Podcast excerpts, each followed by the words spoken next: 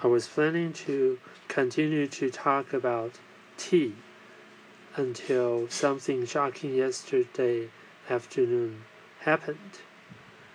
A journalist whom I acquainted online suddenly died yesterday.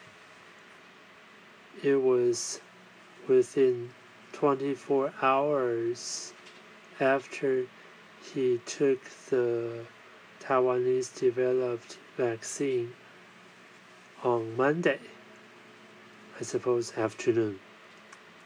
Anyway, uh, I'm not a medical expert or a forensist, so I have no comment over this incident. However, I would prefer calling it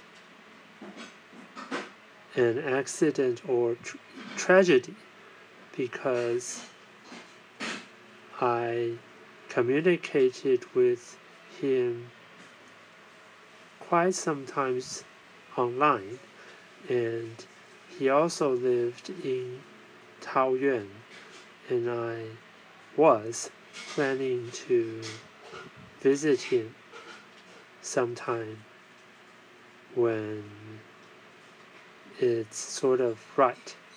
But anyway, I have no more such chance. So it was kind of shocking to me that uh, if there are things that we want to do, we really should try our best and do it as soon as possible.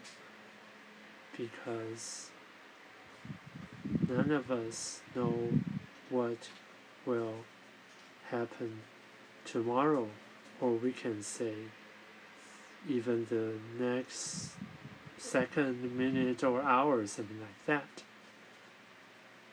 So because of this tragedy since yesterday afternoon, I began to think over about my plans, the so called future plans, and rearrange them and put the some things that I want to do in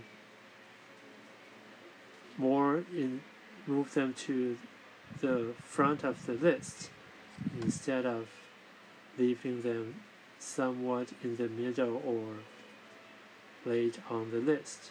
And I hope that you can do this too. And be well. See you next time.